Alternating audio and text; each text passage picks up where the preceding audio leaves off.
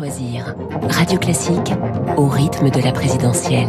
Il est 7h24 et je suis avec David Doucan et Philippe Gau. Bonjour à tous les deux. Bonjour. Bonjour François. L'info politique, David Doucan, patron du service politique du Parisien. Grand meeting au, Trocadéro hier après-midi. Éric Zemmour a enjoint ses partisans à ne pas perdre espoir et faire mentir les pronostics. Oui, il a lancé hier au fond euh, ses dernières forces dans la bataille. Les sondages le placent quatrième, mais surtout la tendance euh, est à la baisse. Qui plus est, son recours au vocabulaire de l'extrême droite identitaire avec le ministère de la Remigration a semé le doute jusque dans son propre camp. Donc, euh, l'objectif hier au Trocadéro était de remobiliser euh, ceux qui, à un moment, ont été jusqu'à 17% à dire pouvoir se laisser tenter par le vote Zemmour. C'était dans un sondage Ipsos pour le Parisien. Avec plusieurs ressorts pour l'ancien polémiste. Le premier consiste à utiliser le pronom il au pluriel, euh, pour désigner un adversaire sans nom, sans visage, une sorte d'élite, euh, à la fois politique et médiatique, qui voudrait sa perte.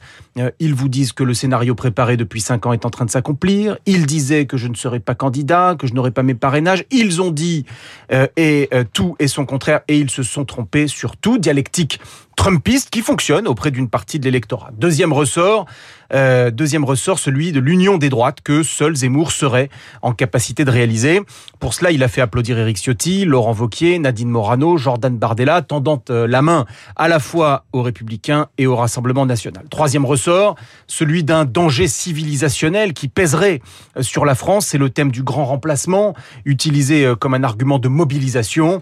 Les politiciens nous parlent de vote utile. Nous sommes le vote vital. Zemmour qui euh, voulait galvaniser au fond ses troupes au point d'avoir oublié de réagir lorsque certains, dans la foule, ont crié Macron assassin. Ça lui a été euh, fortement reproché, bien sûr, par les macronistes, mais aussi euh, par Valérie Pécresse, qui a pointé ici son appartenance à l'extrême droite. Est-ce qu'une démonstration de force comme cela peut suffire à inverser la vapeur? Eh bien, cela n'a fonctionné ni en 2012 pour Nicolas Sarkozy, ni en 2017 pour François Fillon. C'était au même endroit Mais au-delà de ces références historiques, c'est surtout la stratégie de Zemmour qui interroge. Pourquoi baisse-t-il dans les sondages? Parce qu'il est en décalage avec les attentes des Français, l'instabilité internationale qui découle de la guerre en Ukraine et ses conséquences sur le pouvoir d'achat. Voilà ce qui préoccupe en ce moment nos concitoyens. Deux thèmes sur lesquels Zemmour n'est pas identifié.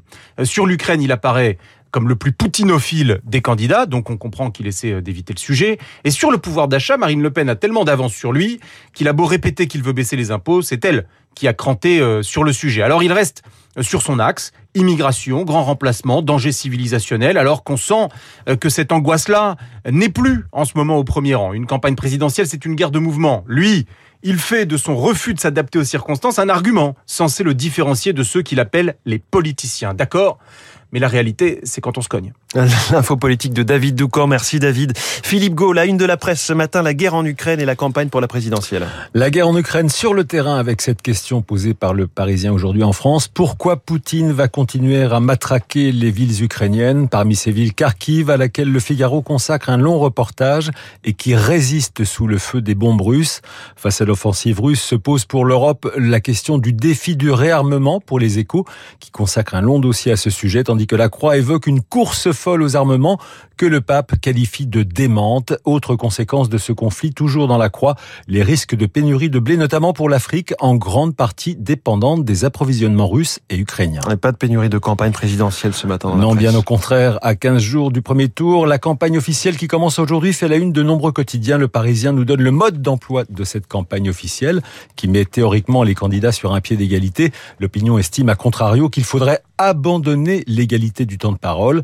Pour l'Alsace, le sprint est lancé et la chasse aux voix s'intensifie selon les dernières nouvelles d'Alsace. À sa une, titre abstention maximale, mobilisation générale de la part des candidats et notamment d'Éric Zemmour qui, selon les Parisiens, jette ses dernières forces est à la recherche d'un dernier souffle pour l'opinion, mais réussit ce pari de la mobilisation pour le Figaro. Merci Philippe Gau. Bonjour Renaud Blanc. Bonjour François. Votre invité ce matin L'analyste Jérôme Fourquet, l'actualité politique avec lui, les meetings de ce week-end et notamment celui d'Éric Zemmour à Paris au Trocadéro, la dernière ligne droite de la campagne présidentielle, l'étrange campagne pour reprendre une expression que vous retrouverez ce matin, que vous retrouvez ce matin dans la presse écrite, Jérôme Fourquet et son regard sur la société. Mon invité à 8h15 dans le studio de Radio Classique. Une demi-heure plus tard, vous retrouverez Luc Ferry, comme tous les lundis dans Esprit Libre.